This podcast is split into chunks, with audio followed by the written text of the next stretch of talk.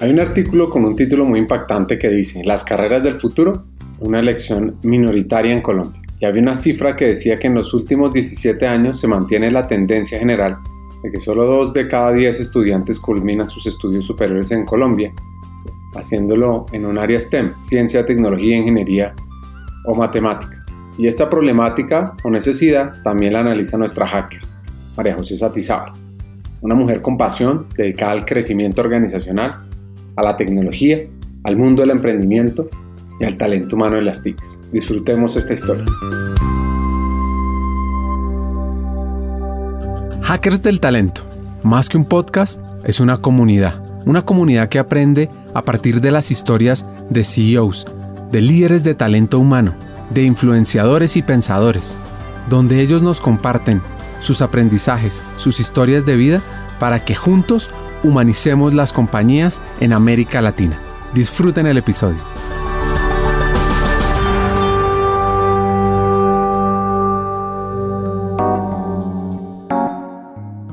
Nuestra hacker de hoy se llama María José Satizábal. Creció en una familia donde la mayoría son médicos y eso le inculcó un don de servir y también de estar siempre en constante aprendizaje. Su mamá y su papá fueron su ejemplo, un ejemplo de disciplina para generar autodesarrollo. María José hoy es la CEO de Imaginamos, un centro de desarrollo de soluciones con tecnología para muchas empresas. Su historia es fascinante.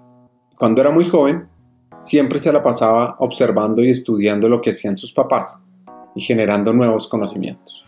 De hecho, pues mi mamá trabaja para, para sector gobierno y dos veces al año le hacen un examen para actualizar los conocimientos porque siempre están eh, lanzando, sacando medicamentos, nuevos descubrimientos, nuevas vacunas, procedimientos, enfermedades, virus, bacterias. El cuerpo evoluciona mucho. Eh, entonces, pues sí, sí, definitivamente sí tienen que estar estudiando. Por el lado de mi papá, también lo veía a pesar de tener muchos, muchos años ya de experiencia en un quirófano, cada noche antes de una cirugía lo veía retomar los libros, la anatomía y estudiar. Entonces, pues sí son, sí son eh, ejemplos y no verbales, sino, sino vividos y observados que, que, se te van quedando muy en la cabeza y, y, que para mí fueron muy relevantes. Pero creo que hoy en día, bueno, en la medida de lo, de lo posible, todos los profesionales deberían ser lifelong learners, eso sería lo ideal. Creo que hay unas como, como el derecho, la música, em, que, te, que, te, obligan una disciplina diaria y la medicina que te obliga una, una, disciplina diaria, o el deporte, distinta a las otras, que te lo dejan como a tu albedrío, pero sería espectacular que realmente todos fuéramos pues como estudiantes y, y viéramos la vida con ojos de estudiante siempre. Hay una frase que dice que el aprendizaje es un acto externo, el desaprendizaje es interno. Y esto lo aplica muy bien María José en su vida, entendiendo que para avanzar en cada aspecto se debe aprender a desaprender. Quizás, quizás el desaprender lo llevo más como al entorno de crecimiento personal y espiritual más que al laboral. Definitivamente herramientas, habilidades técnicas, habilidades blandas que hayas aprendido, pues vale la pena simplemente como reformularlas y actualizarlas, como tú dices, en el plano más emocional y más espiritual, sí he experimentado los beneficios de desaprender.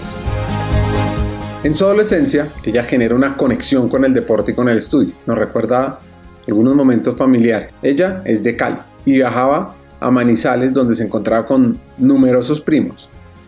La típica familia paisa, donde vivió momentos inolvidables. Amaba mucho jugar con mi hermana, eh, ha sido mi pana de toda la vida bicicleta, al aire libre, pero era muy estudiosa, la verdad. Me la pasaba como, como estudiando o, o viendo temas de los planetas. Cuando fui creciendo tipo 12, 13, 14 años, pedía permiso en el colegio para ir a los laboratorios de química y hacer vainas. Siempre estuve involucrada en, en, los modelos de las Naciones Unidas, en las Olimpiadas de Química, en las Olimpiadas de Matemática.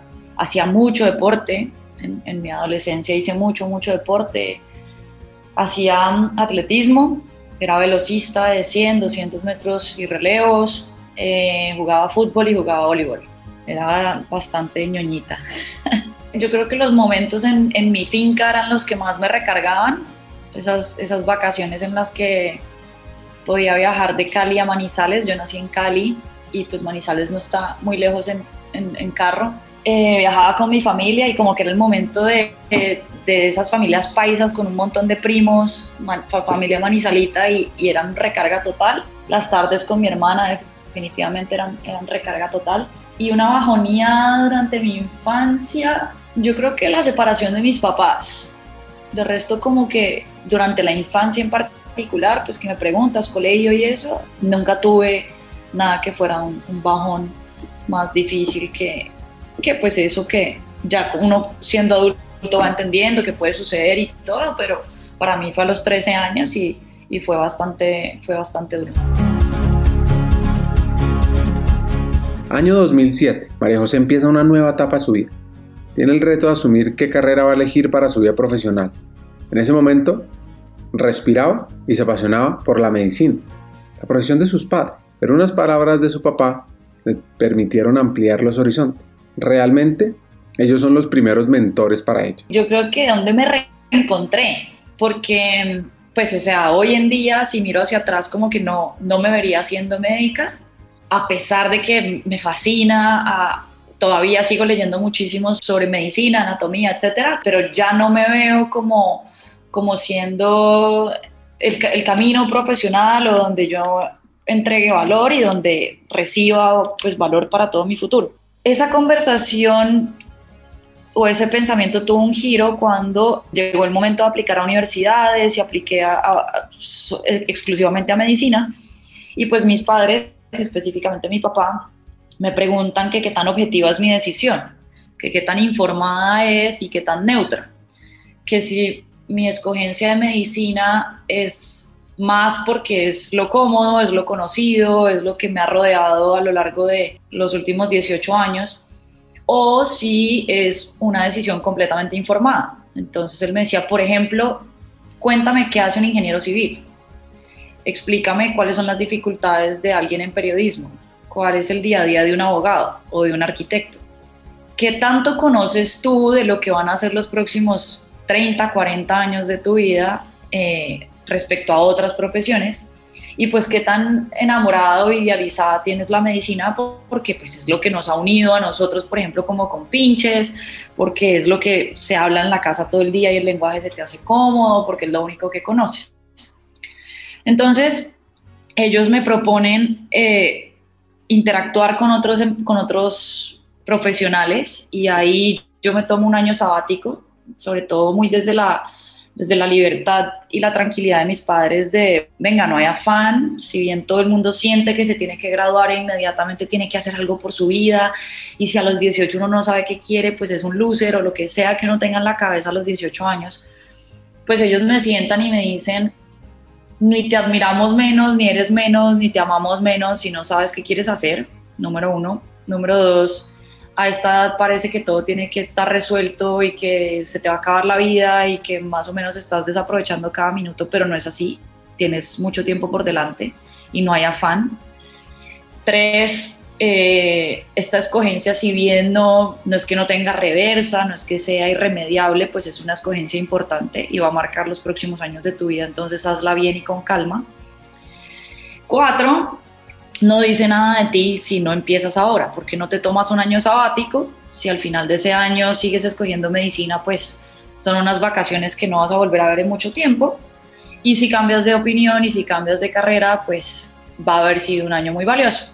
Y en ese año me dediqué a hacer cosas muy teóricas como, como trabajar con psicólogos eh, orientadores profesionales, hacer test, eh, todo el tema de IQ, habilidades, creatividad, no sé qué, todos los tests que te hacen en Estados Unidos. Y otras muy empíricas que fue trabajar con diferentes profesionales viviendo su rutina al pie de la letra. Entonces trabajé con un cirujano eh, transplantólogo, trabajé un tiempo en urgencias como para seguir sosteniendo la, la experiencia de medicina, trabajé un tiempo en Caracol, en, en Telepacífico, perdón, trabajé con un arquitecto y con un abogado. Y cuando digo trabajé, es que yo vivía su rutina como la viven ellos. Si la presentadora de Telepacífico se levantaba a las 4 de la mañana y tenía que estar en el canal a las 5 para maquillaje y para todo, pues a las 5 estaba yo sentada en una silla al lado de ella aprendiéndome el mismo guion que ella se estaba aprendiendo. Si a las 3 de la mañana el trasplantólogo recibía un riñón, me llamaba y me decía, despiértese que recibimos un órgano, la espero en el, quirófano y si los arquitectos tenían que trasnocharse haciendo planos, pues yo hacía planos en papel, replicando la, como que los bocetos de una iglesia, que obviamente nada que ver con lo que ellos estaban construyendo, pero familiarizándome con, con las metodologías, las enseñanzas, las técnicas, las herramientas tipo AutoCAD en esa época y así. Y pues con esa experiencia que duró seis meses entre los diferentes profesionales, pude entender a qué se enfrentaban otras personas, qué otro tipo de habilidades había, eh, qué, cosas de mi personalidad se podían aprovechar o desaprovechar en la medicina. Y, y ya, y ahí fue que cambié de rumbo. Por varias recomendaciones termina eligiendo mercadeo. Pero, pero, pero, por un tiempo miró hacia atrás añorando el amor de esos primeros años de juventud la medicina? Durante el año sabático, los primeros seis meses fueron los de experiencia con las personas y los últimos seis fueron los de exámenes, psicólogos, etc.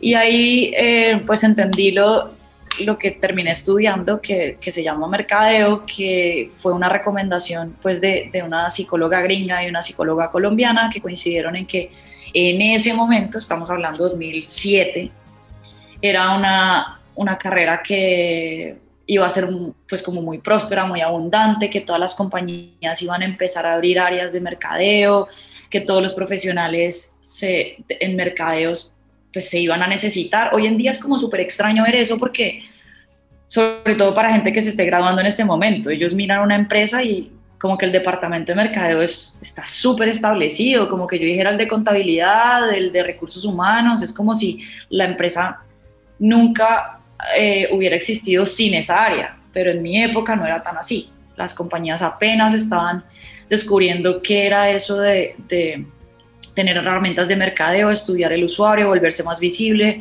abrir departamentos.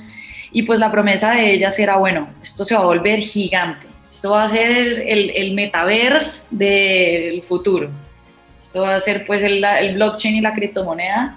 Básicamente todas las empresas se, se van a mover a abrir un área de esto van a contratar perfiles de mercadeo a dos manos. Esto te va a abrir el mundo, vas a poder trabajar en esta área en todos los países que quieras, se va a potenciar mucho tu creatividad, que eran comparaciones que hacíamos con medicina. Medicina te restringe al país en el que la estudias, es una carrera donde, donde poco se puede expresar la creatividad, sino que es muy, muy pegado pues como a unas doctrinas.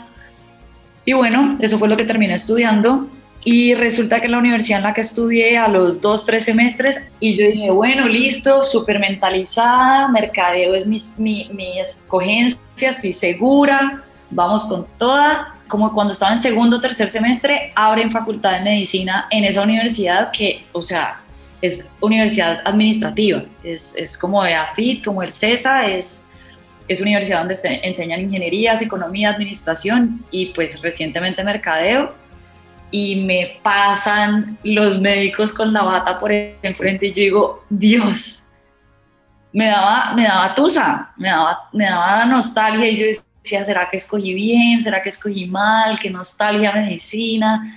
¿Qué, ¿Qué hubiera sido de mí si yo fuera la que estuviera en ese uniformecito gris? Sí me lo cuestioné mucho tiempo, seguía como que viviendo mi pasión de la medicina con mi papá y estudiando y, y, y pues seguí, seguí con mi carrera pero pues no creas, por más informada o documentada que estuvo mi decisión, pues siempre, siempre estuvo también como un poco la nostalgia. Solo hasta, hasta hace muy poco, hasta hace, no sé, seis años, puedo decir con tranquilidad, no me veo en medicina. O sea, por algo pasan las cosas, como que yo no tenía ni idea, pero la vida sí sabía qué estaba haciendo y hacia dónde me estaba llevando. Y como que pues como siempre se ha escuchado, los puntos se conectan es hacia atrás, ¿no? Eh, entonces las cosas empezaron a hacer sentido, fue ya con el tiempo y mirando, mirando hacia atrás y hoy en día estoy completamente agradecida de, del camino recorrido, pero sí me dio, sí me dio güere, güere.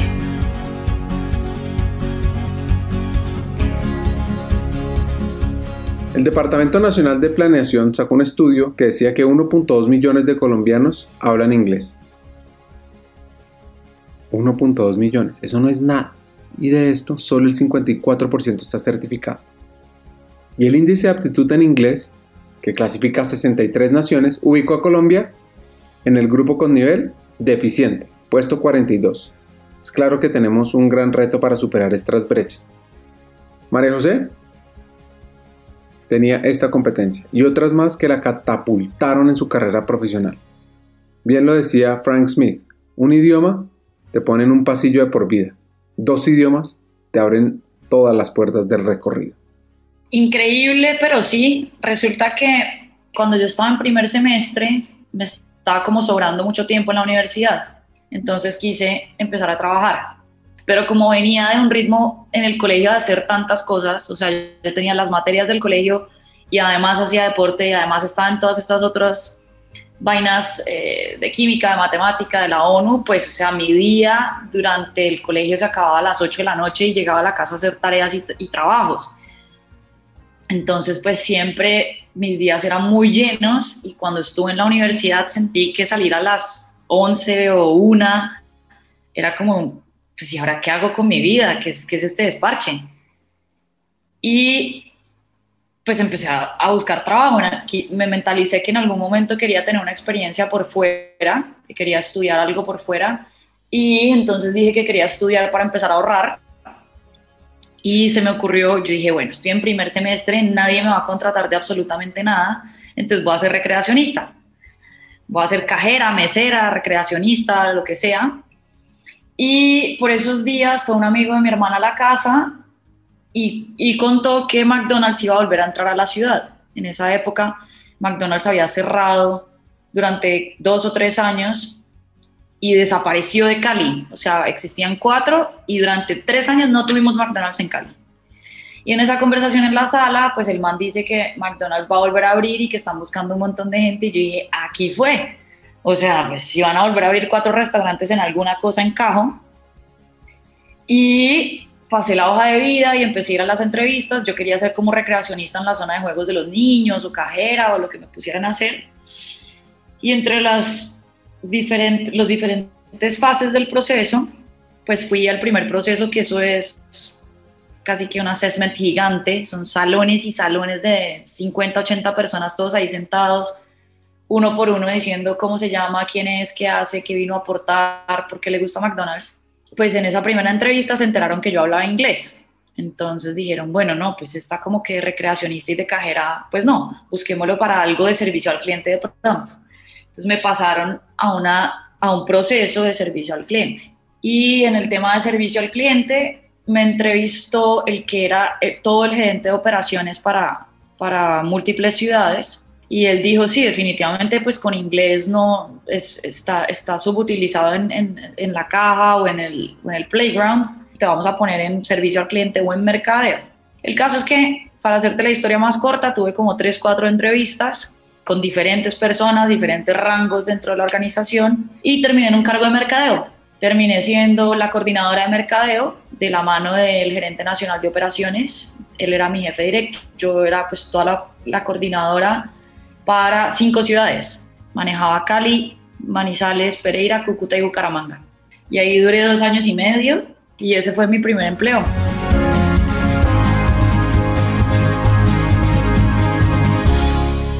Esta hacker caleña nos recuerda sus aprendizajes en McDonald's.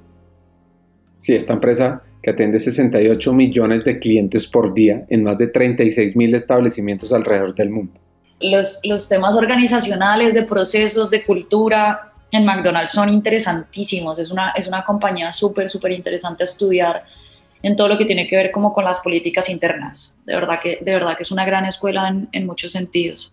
Me fui de McDonald's porque eh, pasé en una universidad en Francia y me fui a me fui como que en sexto, séptimo semestre, me fui a hacer una, como una especialización, como una doble titulación tipo especialización durante un año en Francia.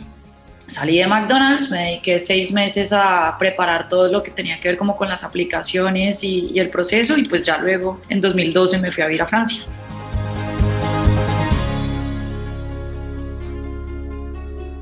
Su viaje a Francia le marcó su vida. Estudió becada en Montpellier Business School, una escuela de negocios fascinante que está ubicada en el sur de Francia y que tiene unos monumentos históricos esta ciudad, donde está la Catedral de San Pedro, el Jardín des Plans, me perdonan mi francés, y el Acueducto San Clemente y la Plaza de la Comedia el tema de Europa son otra de esas, de esas sorpresas lindas de la vida, pero, pero la experiencia en Francia fue lo máximo. O sea, tenía, no sé, 22 años. Eso es, una locura. Vivir con tantos extranjeros, estudiando en otro idioma, vivir solo, completamente solo y tu primera experiencia, pues para los que se han ido de la casa a estudiar en otra universidad se fueron a los 18. Yo como estudié en mi, en mi ciudad natal, eh, yo seguía viviendo en la casa de, de mi mamá y pues esta experiencia era súper, súper chévere y, y la verdad es que me fui a una escuela de negocios privada en donde recibían 200 extranjeros al año. Entonces los esfuerzos de la universidad por integrar a los extranjeros con los franceses es bastante alta en esfuerzos, en personal, en inversión. Entonces todo el tiempo había actividades como para, para vincular y, y que no hubiera brecha entre los que llegábamos y los que sí estaban estudiando su carrera cuatro años y, fue una experiencia increíble, haces, haces amigos para toda la vida, definitivamente pues otra cultura y otro idioma siempre moldean mucho el cerebro, tiene cosas increíbles, tiene cosas increíbles la verdad. Nuestra hacker le encanta estar desarrollando proyectos y por lo que vamos conociendo, le gusta buscar nuevas oportunidades y es así que llega al mundo de la consultoría. Consultoría es durante los seis meses que estaba preparando la aplicación a Francia, que ya no estaba en McDonald's, estaba como preparando toda la aplicación y los papeles a lo de Francia, pero ya había quedado como enamorada del proceso de mezclar universidad con trabajo, de, de poder tener esa mezcla teórico-práctica. Siempre tuve la curiosidad de consultoría, había leído mucho sobre, sobre pues, los perfiles, las personas, cómo se desarrolla el cerebro, y uno de los profesores de mi carrera tenía una firma de consultoría pequeña y le pedí trabajar con él y durante los seis meses de preparación de papeles para Francia, pues trabajé con él en su firma de consultoría y ahí fue donde di los primeros pasitos hacia esa industria.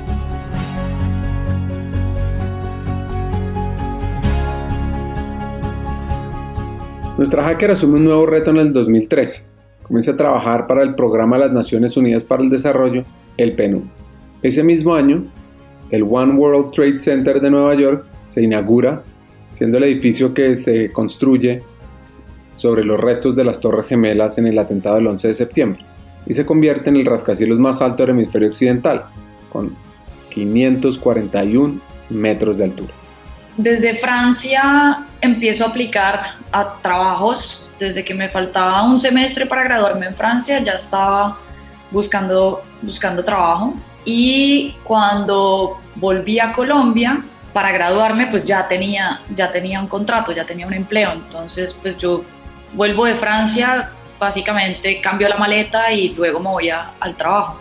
En Colombia solamente duré como un mes, más o menos. Y ahí empezó pues lo que fue mi práctica y luego eh, posterior a mi práctica, que fue en las Naciones Unidas en Nueva York, era, eh, empecé como practicante y pues luego consultora de las Naciones Unidas en Nueva York para la Comisión de Desarrollo. En español se llama el PNUD. Y ahí lo que, lo que teníamos que hacer era, eh, era un programa especial que funcionaba muy como una startup de las Naciones Unidas, levantaba fondeo de gobiernos multilaterales, millonarios, etcétera, y con ese fondeo hacía programas de consultoría y llevaba procesos de consultoría para la estructuración de proyectos hacia, hacia impacto y sostenibilidad. Y el foco específico, el target eran todos los países en la franja ecuatorial, cubriendo pues América, África y Asia.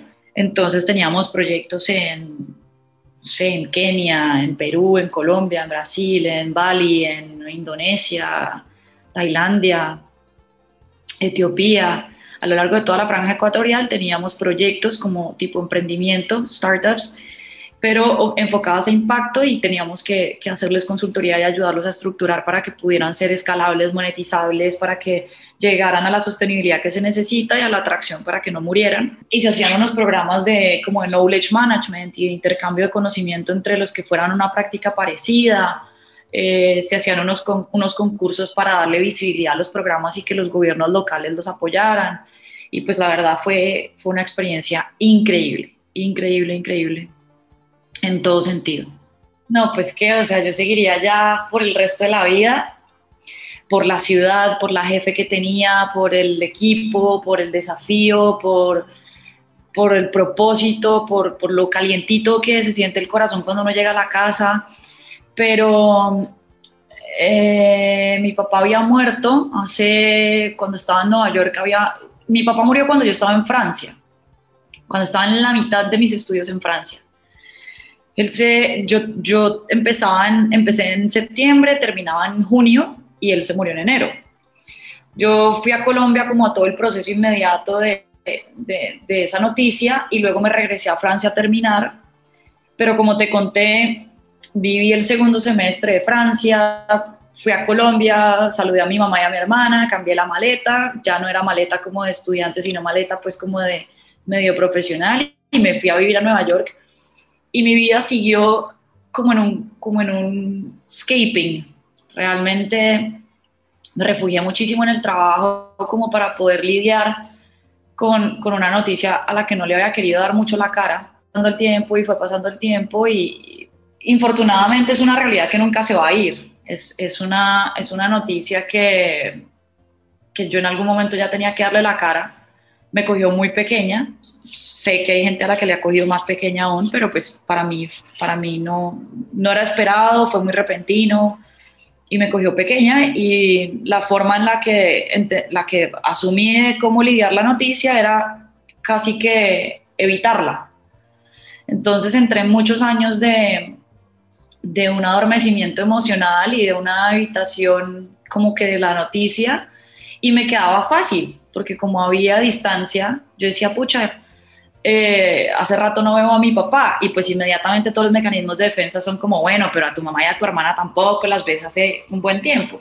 Y como que era fácil distraer, distraer la idea hasta que, no sé, pues pasa el tiempo, ya 26 años y, y algo no está tan bien, estás en la ciudad de tus sueños, en el empleo de tus sueños y como que algo por dentro no está del todo eh, completo.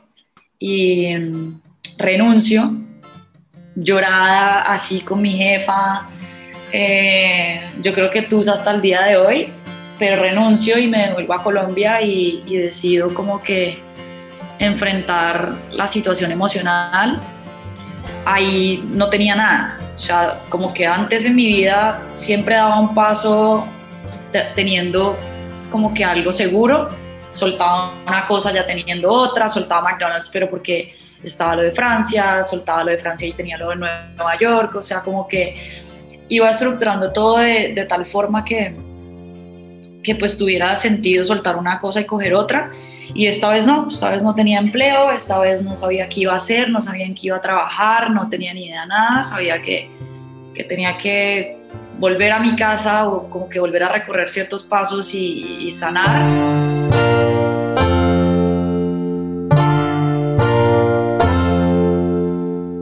Le llega a María José una oferta para ser parte del equipo Imaginamos, una empresa dedicada a ir más allá de la consultoría, innovando y transformando las empresas a tal punto de crear ecosistemas digitales para un mundo inclusivo. Llega en el 2018 con todo su conocimiento para impulsar el desarrollo de la organización y forjar la incubadora startups de América Latina.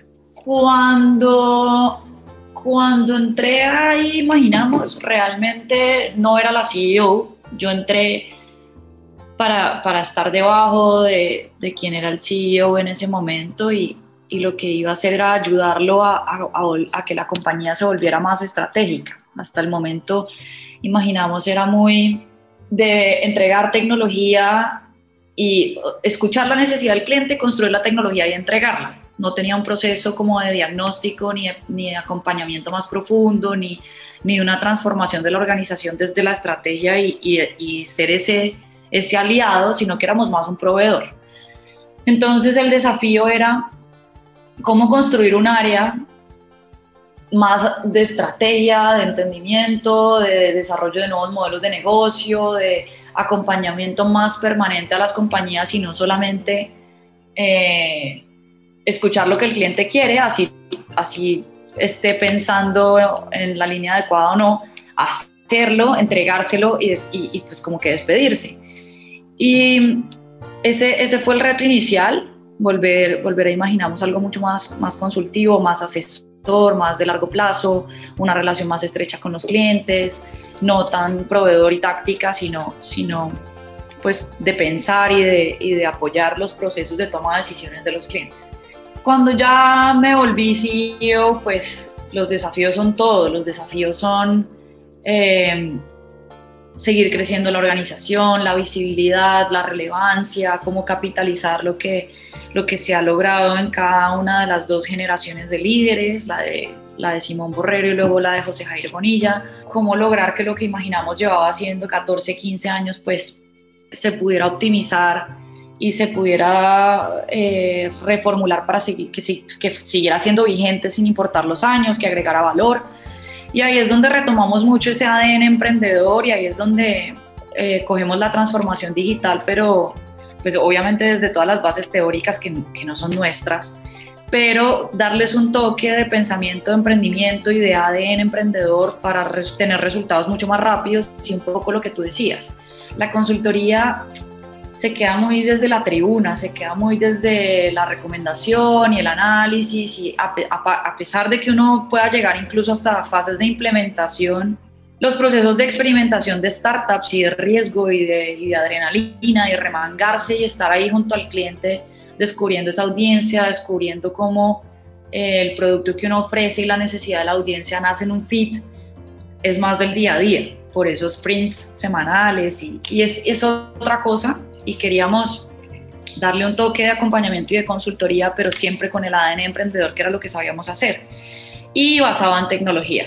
Entonces, bueno, eso, eso es el vuelco de Imaginamos y eso es hacia, hacia dónde está la compañía hoy en día y, en, lo que, en lo que nos estamos como, como desempeñando y lo que fue para mí el reto cuando ya me volví la cabeza de, de toda la organización maestría y doctorado en fritanguería. La cantidad de chicharrones, como tú dices, es impresionante en todos los frentes, en todas las verticales. Te toca meterte en el área jurídica, en la contable, en la financiera, recursos humanos, comercial, ventas, proveedores, expansión, regulatorios.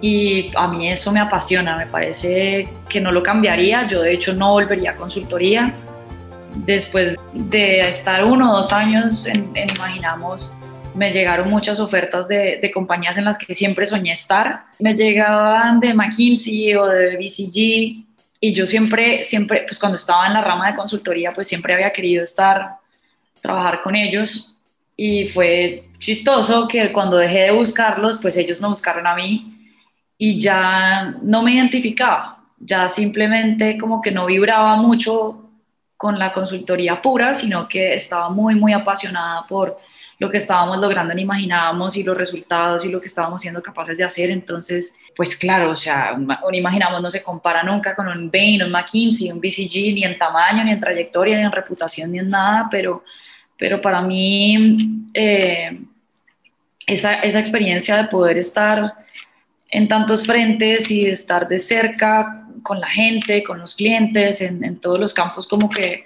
todas las verticales de, de, batalla y de chicharrones, como tú dices, a mí me parecía una oportunidad increíble para crecer y para aprender.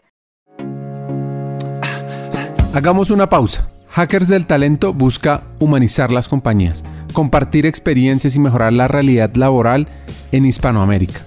Necesitamos de una comunidad, porque solos imposible. Así que tu apoyo es fundamental. ¿Cómo? Compartiendo nuestros episodios por WhatsApp, por las redes sociales, suscribiéndote a nuestras plataformas y comentando. Ya hay varios que se han montado en esta comunidad. Gracias a Crip Bogotá por tu apoyo y cerramos esta pausa. Continuemos con el episodio.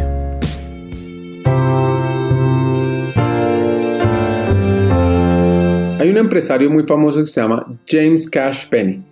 Sí, el fundador de las tiendas JCPenney, que decía una frase que me acuerda de esta hacker, y es, el crecimiento nunca es por mera casualidad, es el resultado de fuerzas que trabajan juntas. Y es que nuestra hacker se conectó con el crecimiento, no solo en el mundo laboral, sino también en el mundo personal. Sí, gracias a, Imaginamos yo descubrí un, propósito distinto, un propósito que yo no tenía en la cabeza. Para mí todo el tema de crecimiento, la palabra crecimiento desde diferentes eh, puntos de vista es como, como mi propósito general. A mí me, me preocupa, me ocupa, me apasiona fuertemente el crecimiento económico, el, crecimiento de las, el crecimiento, descubrimiento y desarrollo de las compañías tradicionales y las emergentes, y también el crecimiento y el descubrimiento personal. Entonces, para mí, como que literalmente la palabra crecimiento en términos sociales, económicos, empresariales y personales es, es algo en lo que me he ocupado sobre todo los últimos dos años. Y, fue algo que descubrí a raíz de Imaginamos al entender desde adentro cómo se incuban ideas, cómo se, se, llevan a que, a que nazcan, a que gaten, a que caminen y cómo startups realmente pueden aportar a todo eso, al crecimiento de sus fundadores, de sus empleados, de su industria, al crecimiento de un país, a, cómo moldea la forma de ser y de pensar de las personas que están ahí. Y eso yo no lo hubiera aprendido desde estando fuera de, emprendimiento, o sea, en otra, en otra industria o en otra rama como que no hubiera entendido ni hubiera conectado tanto con, con eso que se mueve dentro de mí cada que pienso pues en, en crecimiento económico, en crecimiento empresarial y crecimiento personal. Por ahora seguiría ahí y tengo mucha tela por cortar, o sea, el crecimiento como que mejor dicho, las batallas de crecimiento económico no estamos, pero ni en el 1% y el tema del crecimiento personal pues es never ending story y el desarrollo de nuevas compañías y startups pues también eh, cada vez más en auge y se necesitan cada vez más. Entonces por ahí todavía me quedan muchos años de camino.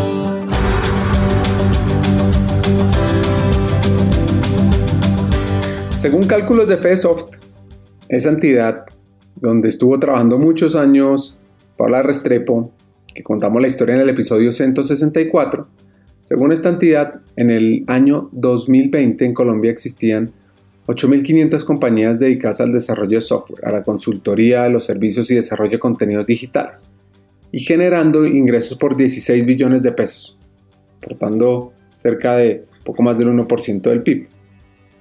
Lo que pasa es que este país necesita más o menos 62 mil profesionales de las TICs constantemente. Y esta urgencia de talento también lo analiza María José. Pues la estadística es la estadística.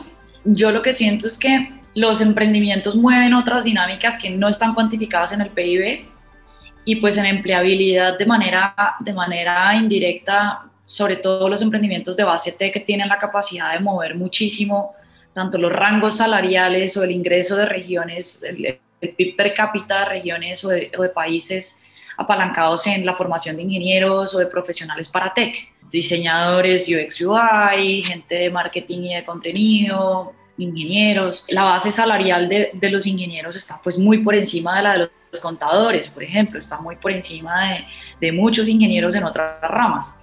Entonces yo creo que, que, tienen unas palancas de crecimiento económico que no necesariamente se ven si yo junto todas las startups como una industria. No sé, Amazon y todas las de Elon Musk serán una startup y te entiendo que ni siquiera juntándolas a todas esas pues suman lo que sumará los Walmarts y los, y los Targets y lo que sea pero sí tienen la capacidad de dinamizar las industrias, de, de, hacer más transparentes y más eficientes muchas dinámicas. Y en términos de empleabilidad, creo que pues de forma directa o indirecta sí están haciendo más justas las condiciones de los empleados, aumentando los rangos salariales. Nosotros, por ejemplo, pues en Colombia, en Colombia podemos decir que los desarrolladores en, Colombia se ganan en promedio 4 millones 5 al mes, digamos. Y eso que, o sea, hay ingenieros que están en 18, en 20, en 25, en, en 9, pero pongámoslos en cuatro y medio como para que yo no defienda mucho mi industria. Eso no es lo que se gana ni siquiera un revisor fiscal en Colombia. Y un revisor fiscal es un contador con una especialización y un carnet específico, que es como si tuviera dos especializaciones por encima. Y estamos hablando que en los últimos 10 años Colombia ha sacado 200 mil contadores y solamente 50 mil ingenieros. Entonces, si nosotros nos enfocáramos en formar, en vez de 200 mil contadores, otros 200 mil ingenieros, si el salario promedio de un contador es 2 millones y el de un ingeniero está casi que en 5, ahí hay un crecimiento económico importante desde la empleabilidad, desde el ingreso per cápita eh, y de cómo le podemos cambiar la realidad a un individuo y los cuatro que tiene alrededor, simplemente desviándolo hacia otro tipo de formaciones.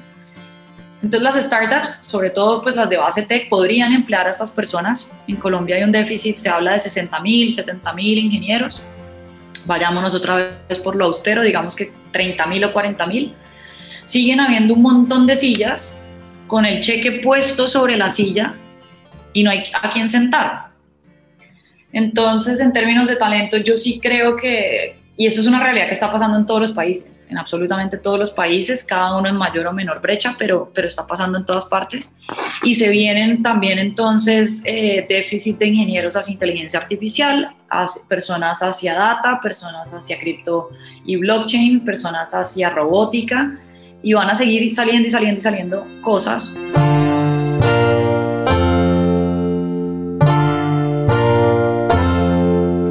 Uno de los temas más complejos que estamos viviendo en diferentes compañías es cómo retener al talento humano que está en el mundo de la tecnología. ¿Cómo hacer para que esos desarrolladores front, back, esos expertos en data se queden en la compañía? Pues nuestra hacker tiene varias ideas. Y un punto clave es que uno necesita tener programas de formación para sus propios ingenieros. Buscar cómo ellos pueden dar su 100%. Eso sí, iniciando con ellos desde cero. Eso es crecer juntos. La necesidad y la brecha que existe entre oferta y demanda, como la posibilidad de que trabajen desde sus casas para cualquier país del mundo, pues ha, ha puesto más crítica la situación de rotación en todas las empresas y en, el país. Se vuelve una oportunidad por lo que te decía, porque nosotros podemos exportar talento, se puede volver una de nuestras industrias más fuertes si Colombia como que se uniera y lo viera de esa manera. Eh, y, y, pongo exportar entre comillas porque obviamente son, son personas y es talento y es un servicio, pero, pero no tenemos que estar pensando ni en contenedores, ni en políticas arancelarias, ni en absolutamente nada. Es formar una cantidad de personas con las habilidades técnicas y blandas y que trabajen para otros países en otra moneda y que, y que se queden eh, inyectando ese dinero en la, en la economía local. Entonces es, es, es, traer inversión extranjera a través del talento y potenciando un montón de cosas. Esas son las grandes ventajas que creo que están sub, pero sub, sub, sub, sub capitalizadas, o sea, no las hemos ah, desarrollado ni en el 1% de lo que podríamos, pero traen la dificultad de lo que tú dices, la rotación es altísima, eh, los precios y los, y los sueldos están completamente inflados, hay personas que, y compañías que los pueden pagar, otras que se quedan completamente por fuera, eh, y ya las políticas de retención como que, pues o sea, ya no hay EPS que les puedas pagar, ya no hay celular que les puedas dar, ya no hay curso de inglés o viaje, ya es, es más un esfuerzo de, generar al interior de la compañía o como hemos hecho en Imaginamos, programas de formación de tus propios ingenieros para casi que tener una cantera como los futbolistas o como los deportistas y empezar a tener una, una cantera en la que en la que le apuestes a, los que todavía no son estos mega cracks, pero sabes que lo van a llegar a ser, eh, apoyarlos y, creer en ellos y darles la mano, que por lo general en Latinoamérica y en nuestro país son de la base de la pirámide. Pocas personas les quieren apostar, pocas personas se quieren comer el trabajo que implica ayudarlos a, pasar de 0 a 100, pero todos los quieren coger cuando están en 100.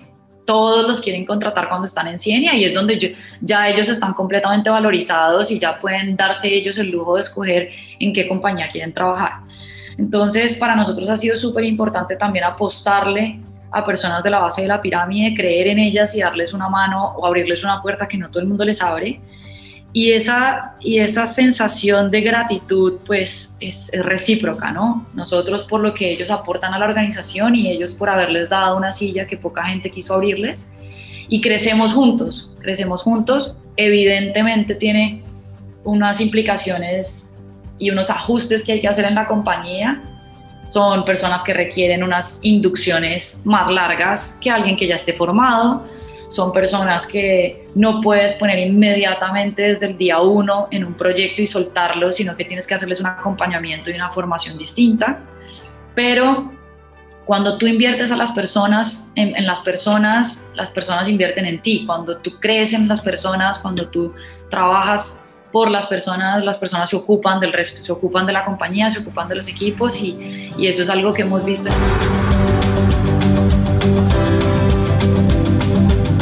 ¿Sacaron su libreta?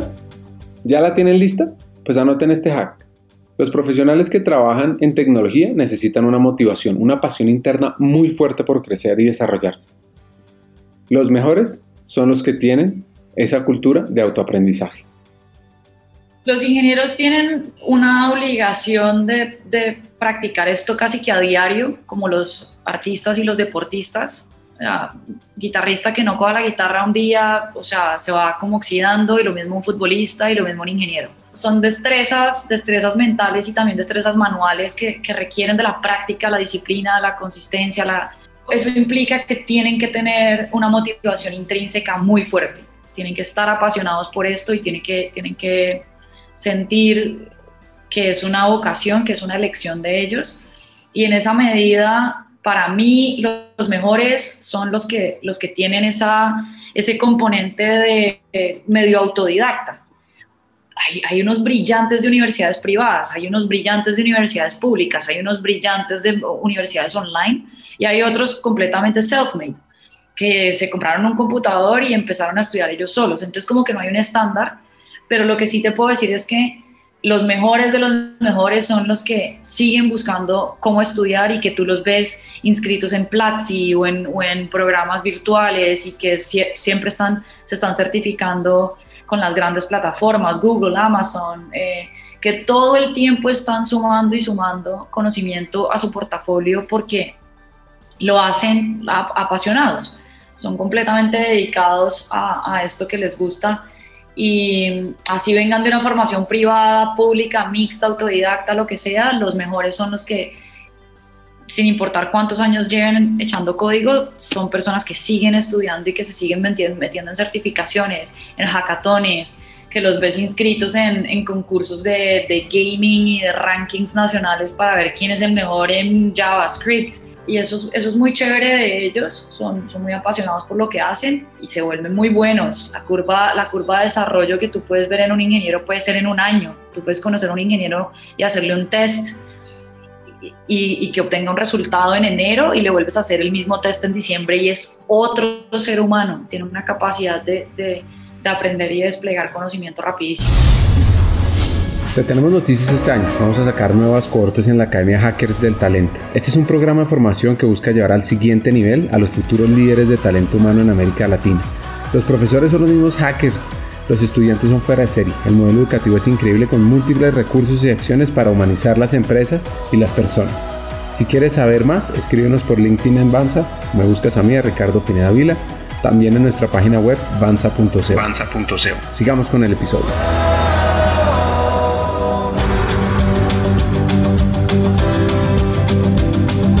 María José nos da un consejo para lograr objetivos fuera de serie. Concéntrese en potenciar los aspectos y en hacer las cosas donde usted es bueno. Pero siempre, si sabe que no es tan bueno en algo, ródese de un equipo que lo apoye en este aspecto.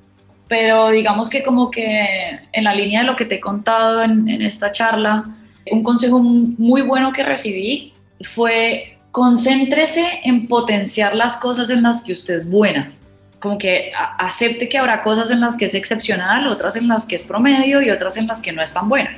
Concéntrese en llevar las cosas en las que usted es buena a un nivel excepcional, en vez de querer nivelar y de subir las cosas en las que usted no es tan buena, en las que no le gustan, no la apasionan y, no se desempeña tan bien, en vez de querer llevar esas a un nivel superior. porque lo que usted va a hacer es que va a terminar teniendo pues una mezcla y un sancocho de un, de un montón de cosas en calificación promedio.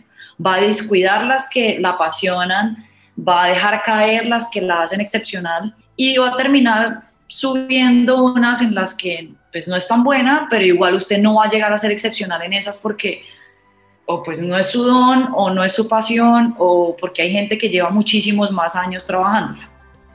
Entonces para mí ese consejo fue súper importante en los 20 porque me ayudó a, a, ver y a aceptar y a seleccionar en cuáles cosas me quería concentrar y quería potenciar, que ha influido muchísimo en mi forma de liderazgo, que ha influido muchísimo en, en, en las cosas que he logrado en mi carrera. Y también hacer las paces con las vainas en las que no soy brillante y rodearme de, de personas que sí sean brillantes en esas y avanzar como un todo, no avanzar más solita, sino avanzar todos como, como un gran núcleo que es muy, muy fuerte en la sumatoria de las capacidades eh, y no pues solamente yo, que también se une mucho con la pregunta que me hacías hace un rato de qué significa para mí pues ser líder, aparte de responder y, de, la, del gran sentido de, como de responsabilidad que tengo hacia las personas que estoy liderando, pues uno de los componentes es eso, ser fuerte como un todo y no en lo individual. Y un consejo que he dado, que me han dicho que ha sido muy útil eh, y también resume un poco lo que, lo que hemos hablado lo que yo he vivido, yo buscaría que en la universidad las personas tuvieran una mezcla entre, entre la experiencia teórica, entre los estudios y en la medida de lo posible experiencias laborales de negociación o de networking. Que busquen algo que durante ese periodo académico los ayude a aplicar conocimiento, a desarrollar habilidades como adaptabilidad, pensamiento crítico, esa inteligencia creativa, el trabajo en equipo, comunicación, negociación, resolución de problemas, manejo y estructuración del tiempo. Y eso no te lo enseñan en la universidad, eso solamente es cuando te enfrentas a otras personas, a situaciones reales, a conflictos y a vainas que son que son empíricas y no teóricas, pues que las vas a poder desarrollar. Cuando uno se, se está graduando de la universidad en los primeros años, yo buscaría que mi primer jefe fuera una persona que yo admirara muchísimo en, en, lo técnico y como ser humano. Ese primer jefe, por lo menos en mi experiencia, fue fundamental. Que esa persona sea un buen líder, sea una persona que te haga creer en ti mismo, que sea una persona que, que a pesar de ser estricto y riguroso, te dé, te dé alas y te dé confianza y te abra el mundo y te abra la perspectiva y te amplíe la autoestima mil veces, es súper fundamental. Esa primera experiencia lo marca uno muchísimo. Entonces yo buscaría que el primer jefe fuera alguien que uno admire muchísimo en, en la habilidad técnica que elija, pero también como ser humano. Escuchar la historia de María José Satizábal y su pasión por desarrollar el talento humano en las áreas de tecnología me ha impactado Además de esa búsqueda de hacer un motor para generar equidad, aquí hay una serie de hacks fuera de serie. El primero, necesitas tener programas de formación para que tus propios ingenieros se desarrollen. Buscar ayudarlos a dar su 100%. Y eso sí, iniciando con ellos desde cero. 2. Enfoquémonos en los aspectos en los que somos muy buenos y en rodearnos donde podemos mejorar. Y 3 los profesionales que trabajan en temas de tecnología, los programadores, desarrolladores, necesitan una motivación, una pasión interna muy fuerte por crecer y desarrollarse, por ver que lo que están haciendo les permite evolucionar a ellos y a la compañía. Y también hay que fomentarles la cultura del autoaprendizaje. Bueno, que aprendimos un poco de tecnología, de talento en este sector, así que sigamos hackeando el talento y hasta un siguiente episodio.